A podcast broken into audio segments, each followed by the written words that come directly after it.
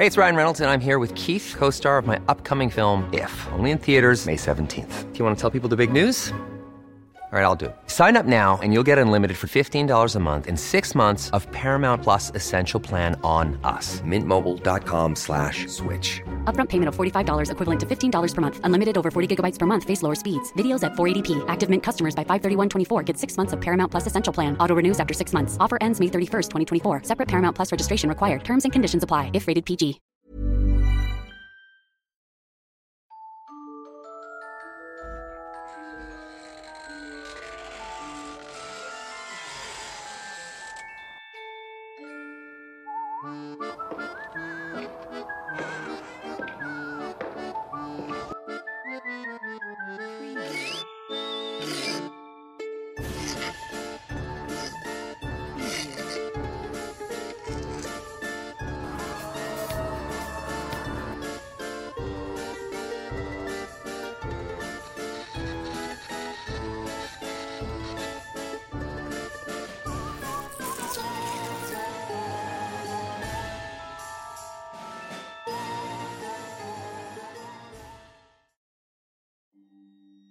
La siguiente historia ocurrió en una casa ubicada en la calle Miguel Nieto, la cual se encuentra en el centro de Monterrey. Durante los años que estuvo ocupada por una familia integrada por una anciana madre y sus tres hijas y dos nietos. La vivienda pertenecía a un médico regiomontano y era bastante antigua, aunque eso sí se encontraba en perfectas condiciones. Salvo quizás por las tuberías que al ser tan viejas sonaba muy duro especialmente durante las noches. Los hechos inexplicables no tardaron en suceder. El primero que la familia recuerda ocurrió una noche en la que una de las hijas salió de fiesta. Como ella compartía el cuarto con su madre, le pidió el favor a una de las sobrinas que se quedara acompañándola, ya que no sabría realmente a qué hora iba a volver. La muchacha salió de la reunión pasada de las 2 de la mañana y en menos de 15 minutos volvió a su casa. Como no quiso despertar a su madre y a su sobrina, solo se recostó a un lado de ella sin hacer ruido ni moverse mucho. Pero al poco rato de haberse acostado, su madre, quien ya era una señora mayor, se levantó para ir al baño. Su nieta, Marisa, se despertó al escuchar a su abuela bajar por la escalera. Le preocupó que se cayera, puesto que la luz de la planta de arriba donde estaban los cuartos no funcionaba. La niña resolvió despertar a su tía para comentarle que su abuela se había levantado para ir al baño, y que lo mejor era que la acompañara. Pero la muchacha no tuvo la delicadeza de acercarse a ayudar a su madre, sino que comenzó a llamarla por su nombre en repetidas ocasiones en voz alta. Esto terminó despertando a las otras hermanas. Todas bajaron a buscar a su madre y se sorprendieron al darse cuenta de que no había nada en el primer piso. Sin embargo, sí estaban las sandalias que la señora solía utilizar. Y de la nada escucharon su voz diciéndoles, Pero qué escándalo tienen, van a despertar al niño. Las mujeres asustaron y regresaron a la habitación donde estaba la señora ya acostada pero aún despierta y hablando con su nieta. Ellas le contaron lo que habían escuchado y que habían encontrado las sandalias al pie de la escalera. La señora se preocupó porque ya no había escuchado lo que sus hijas habían escuchado. Todas decidieron dormir esa noche en la misma habitación e incluso pasaron al niño al cuarto también. Asimismo llamaron a sus hermanos mayores para que estuvieran al tanto. Todos estaban aterrorizados y tenían miedo de que a su madre le pasara algo ya que era una persona mayor que sufría del corazón. A la mañana siguiente, los dos hijos mayores de la señora llegaron a la casa y cuando sus hermanos le contaron lo que había sucedido la noche anterior, ellos propusieron ir a tirar las sandalias a un río. De esta manera ya no recordarían el susto que habían pasado. Las mujeres accedieron y aunque seguían sin poder explicar lo que había sucedido, decidieron poner en marcha su día como de costumbre. Las dos hijas mayores se fueron a trabajar y en la casa se quedaron la abuela, los dos nietos y la hija menor de la señora. Esa tarde, luego de que ya muchos de los familiares estaban al tanto de lo que había pasado, la casa estuvo repleta de visitas. La familia quería asegurarse de que todas estuvieran bien en la casa. Marisa se aburría mucho porque sus primas contemporáneas no habían ido y en la casa había muchos adultos. Decidió entonces salir al patio, pero luego de un rato regresó a la casa, específicamente a la cocina, pues le había dado mucha sed. Allí se distrajo viendo a través de una ventana interior que daba a un cuarto de servicio que nadie ocupaba. La niña abrió la puerta de esa habitación para conocer qué había dentro, pero se detuvo pues detalló la silueta de un señor adulto con sombrero. Esta persona se asomó y la asustó mucho. Ella enseguida cerró la puerta porque sabía que era un extraño y esa persona no pertenecía a su familia. Era casi imposible que hubiera entrado allí porque no tenía las llaves de la casa. Con mucho miedo, pero evitando hacer el menor ruido posible, llegó hasta la sala donde vio a su abuela, su tía y a su primito. Ahí, con una voz muy baja, les contó todo lo que acababa de ver. Enseguida le creyeron y decidieron salir de la casa sigilosamente. Todas fueron a la casa de un vecino a quien pidieron que por favor lo recibiera hasta que llegaran los demás familiares. La señora mayor llamó de nuevo a sus hijos quienes llegaron al poco rato. Poco después llegaron sus hijas del trabajo y se dieron cuenta de que en las escaleras estaban de nuevo las sandalias de su madre. Eran las mismas que habían tirado en el río esa mañana. Por su parte, la abuela, su hija menor y sus nietos fueron a la casa a reencontrarse con los que ya habían llegado. Ahí contaron lo que había pasado durante su ausencia. Los hermanos y las hermanas mayores se acercaron al cuarto de servicio para investigar lo que había ocurrido, pero por más que buscaron no encontraron nada. Sin embargo, había una sensación muy tensa en el ambiente y era notorio que todos tenían miedo.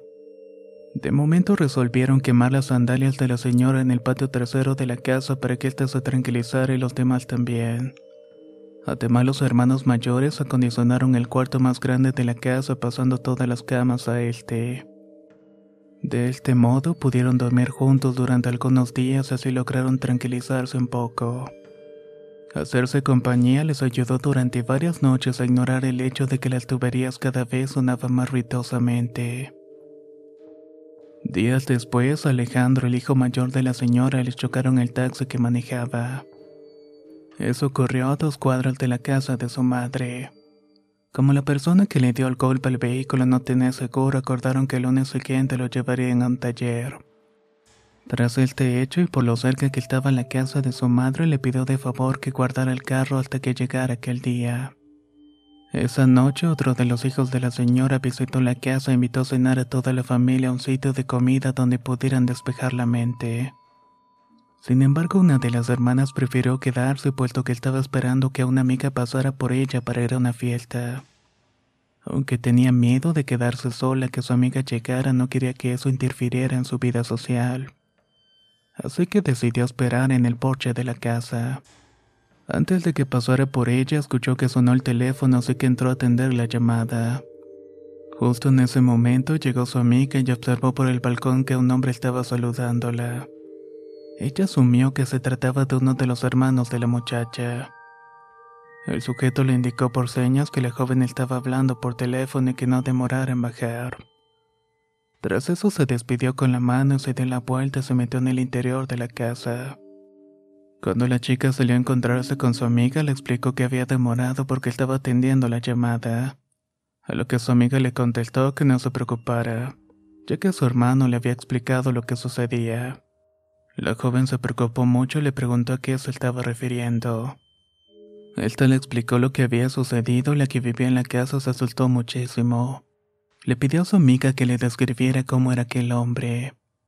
Todo lo que le dijo coincidía con lo mismo que había descrito su sobrina acerca del hombre que había visto en el cuarto de servicio.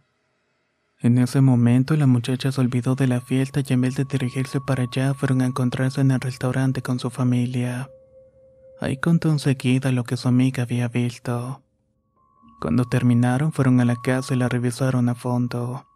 Pero lo único extraño era que la puerta del balcón se encontraba abierta, lo cual era imposible puesto siempre se la pasaba cerrada con candado. La única que tenía la llave era la abuela y en ese momento ella la traía consigo. Eso era suficiente para todos. Así que tras discutirlo durante unos minutos decidieron que debían abandonar la casa en ese mismo momento. Todos se fueron a dormir a la casa del hijo mayor. Era mucho la angustia de todos, en especial de los que vivían en aquella casa, puesto que se dieron cuenta de que no solo ellas podían ver aquel fantasma, sino cualquiera que también los visitara. Al día siguiente, cuando todos estaban despiertos, se pusieron a platicar acerca de lo que había estado ocurriendo en la casa de su madre. Llegaron a la conclusión de que era momento de pedir ayuda. Por buena fortuna, la madre de la amiga que había visto al hombre en el balcón tenía una conocida que se dedicaba al espiritismo.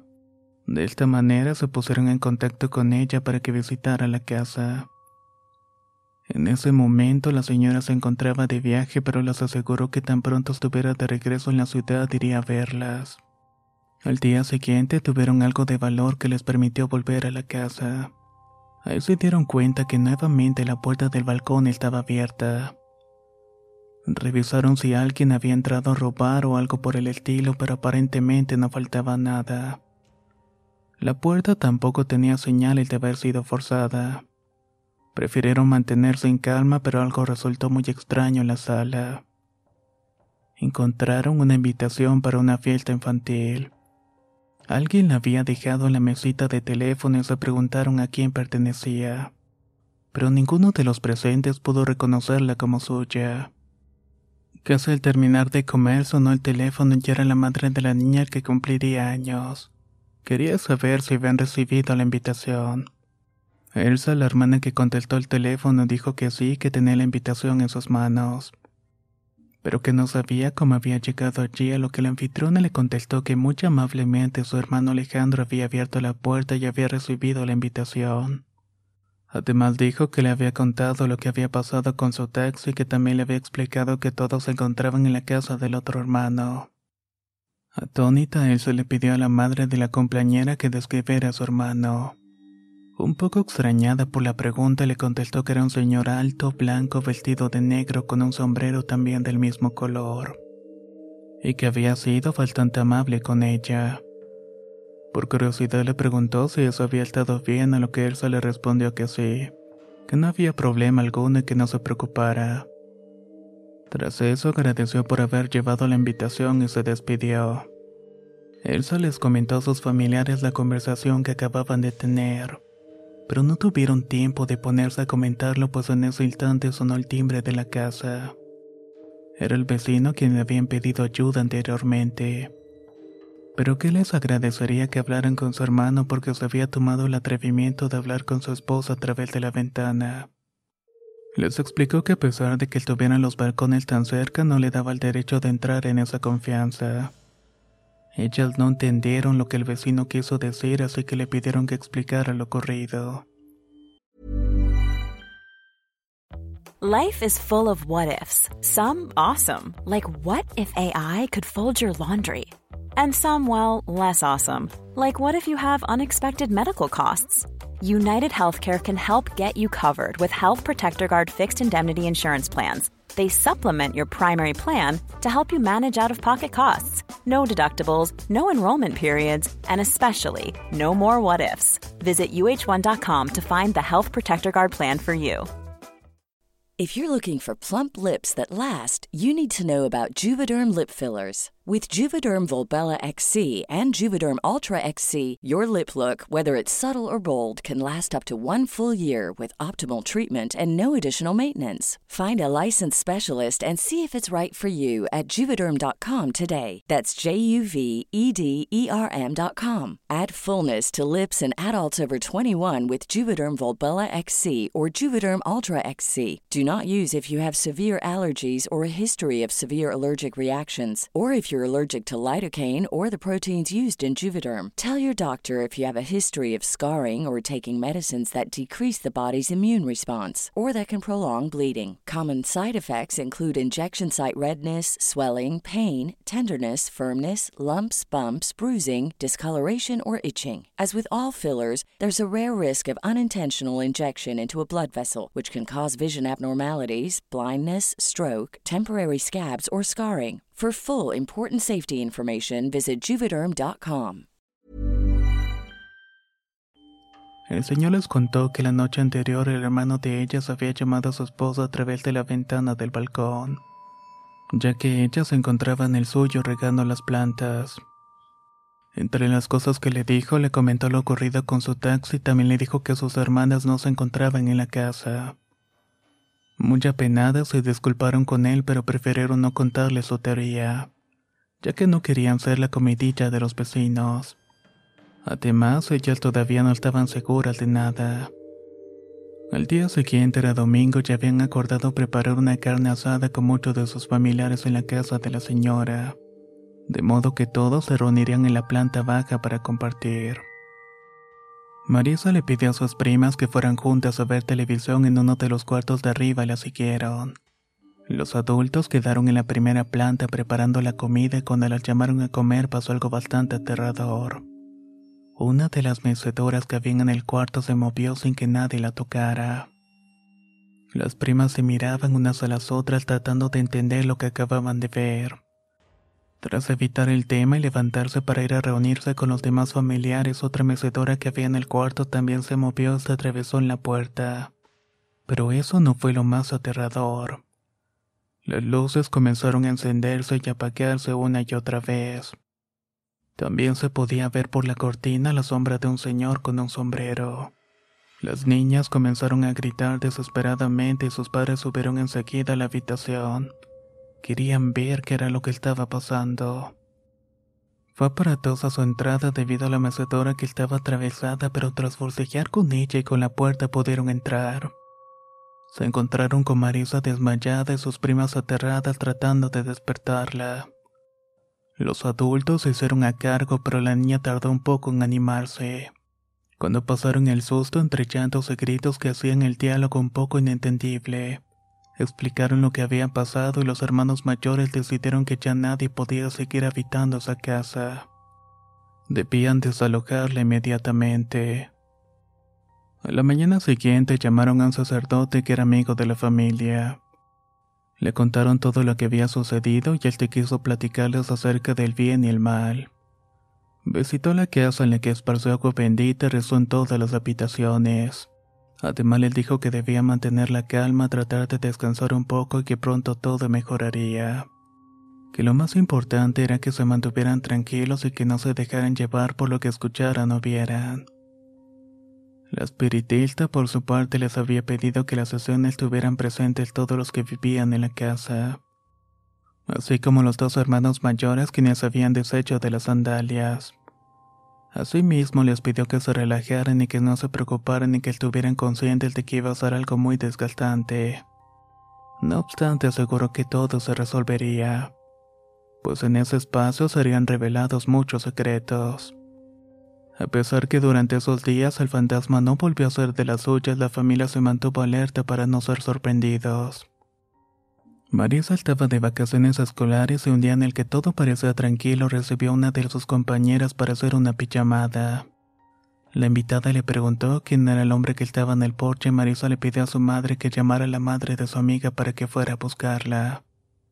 Le explicó lo que había pasado y su madre resolvió decirle a otra señora que Marisa estaba sintiéndose mal físicamente, por lo que era mejor que la reunión fuera para otra ocasión. La señora fue muy comprensiva y fue a buscar a su hija.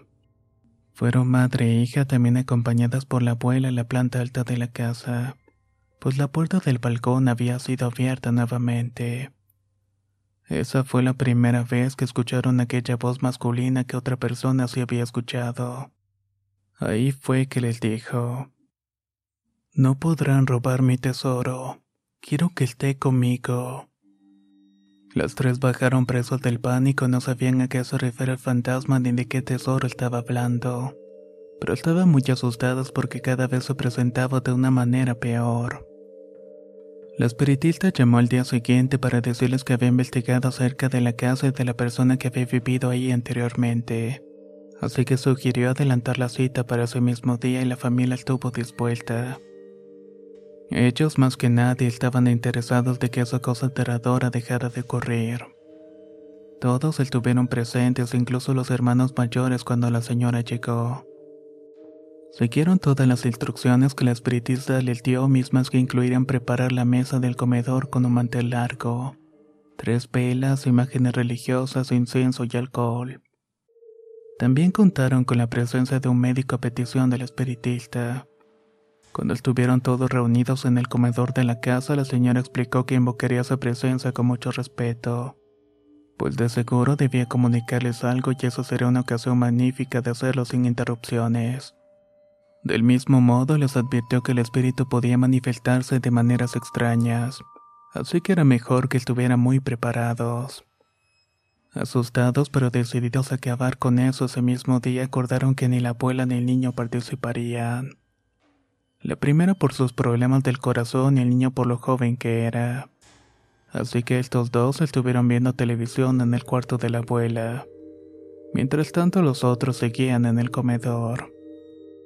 La espiritista inició la sesión pidiéndoles a los presentes que se sentaran y tomáranse de las manos para formar un círculo. Comenzaron con unos ejercicios de respiración para poder relajar el ambiente.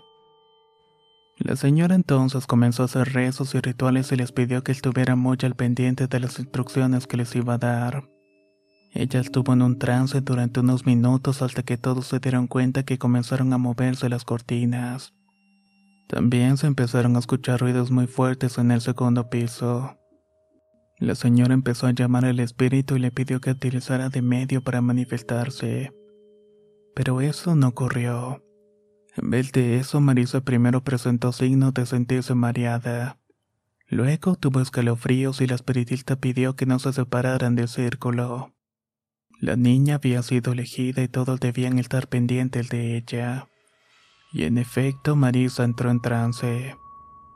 Primero bajó su cabeza como mirando al suelo cuando la puso en alto sus ojos estaban completamente en blanco. Volteó a ver a la espiritista quien le preguntó qué quería y en específico qué quería de su familia. Con la misma voz del hombre del sombrero contestó, Quiero que se marchen de aquí. Quiero mi dinero, quiero a Victoria, mi esposa. La espiritista preguntó que dónde estaba ella, lo que el espíritu respondió que estaba muerta pero que su espíritu había reencarnado en Marisa y que no se iría de allí sin ella. Acto seguido, la niña poseída por aquel espíritu se levantó y rompió el círculo. Caminó en trance hacia las escaleras y todos los presentes se preocuparon. Incluso la espiritista pues dijo que aquello no era común. Lo único que sabía es que debían despertarla de inmediato.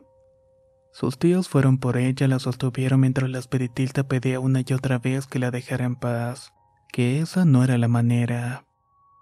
Tras varios minutos de tensión y espanto, la niña volvió en sí con una taticardia que la agotó bastante. El médico que estaba en la casa la valoró y pidió que tuviera reposo absoluto. En cuanto a la espiritista, comenzó a orar por la niña para que nada maligno se le acercara y mucho menos entrara en ella. Los familiares no sabían qué más hacer. Se quedaron allí esperando indicaciones de la señora.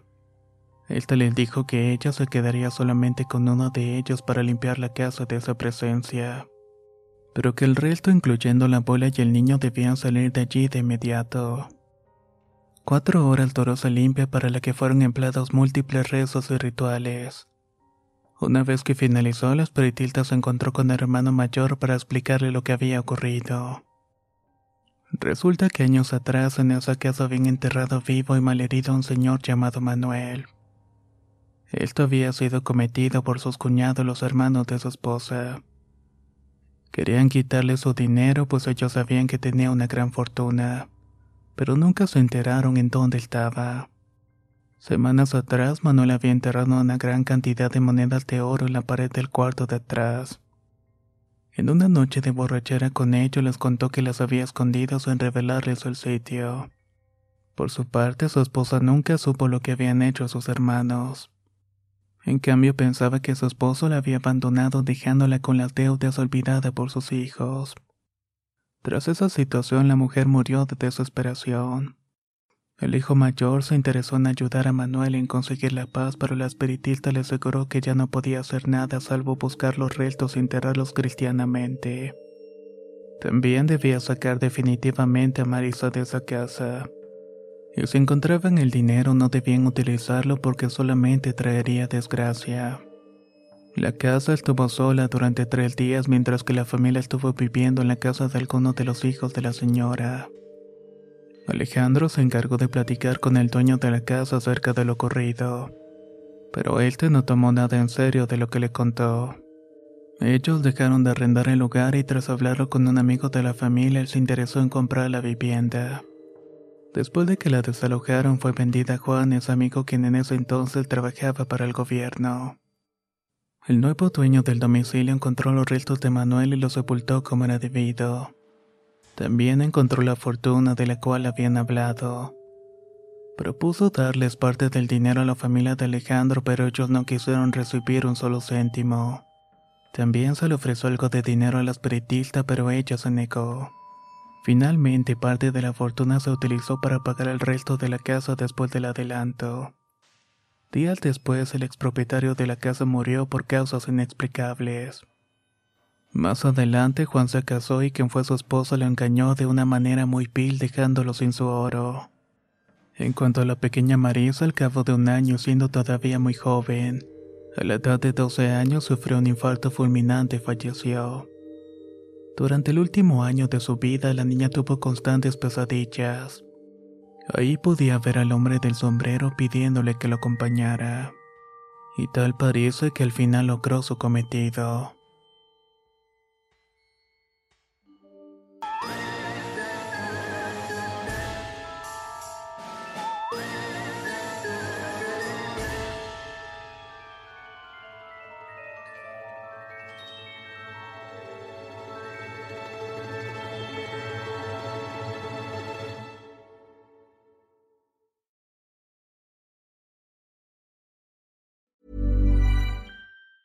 If you thought the only way to get a more defined jawline with natural looking results was through surgery, think again. Juvederm Volux XC is a non surgical injectable gel filler that improves moderate to severe loss of jawline definition and can help you achieve natural looking results with little downtime. Even better, this improved definition lasts up to one year with optimal treatment. No maintenance required. Improve jawline definition for a smooth, sculpted look with Juvederm Volux XC. For important safety information and to find a licensed specialist, visit juvederm.com. That's J U V E D E R M.com. Not for people with severe allergic reactions, allergies to lidocaine, or the proteins used in Juvederm. Common side effects include injection site redness, swelling, pain, tenderness, firmness, lumps, bumps, bruising, discoloration, or itching. There's a risk of unintentional injection into a blood vessel, which can cause vision abnormalities, blindness, stroke, temporary scabs, or scarring. Talk to a licensed specialist to find out if it's right for you. Hey, folks, I'm Mark Marin from the WTF Podcast, and this episode is brought to you by Kleenex Ultra Soft Tissues, your ally to help tackle your allergy symptoms this season. I love the change of seasons, but nobody loves pollen and all those other things floating in the air that make you sneeze during this nice weather. Kleenex Ultra Soft Tissues are hypoallergenic and allergist approved, so fight back against watery eyes and runny noses without worrying about irritating your skin. For this allergy season, grab Kleenex and face allergies head on.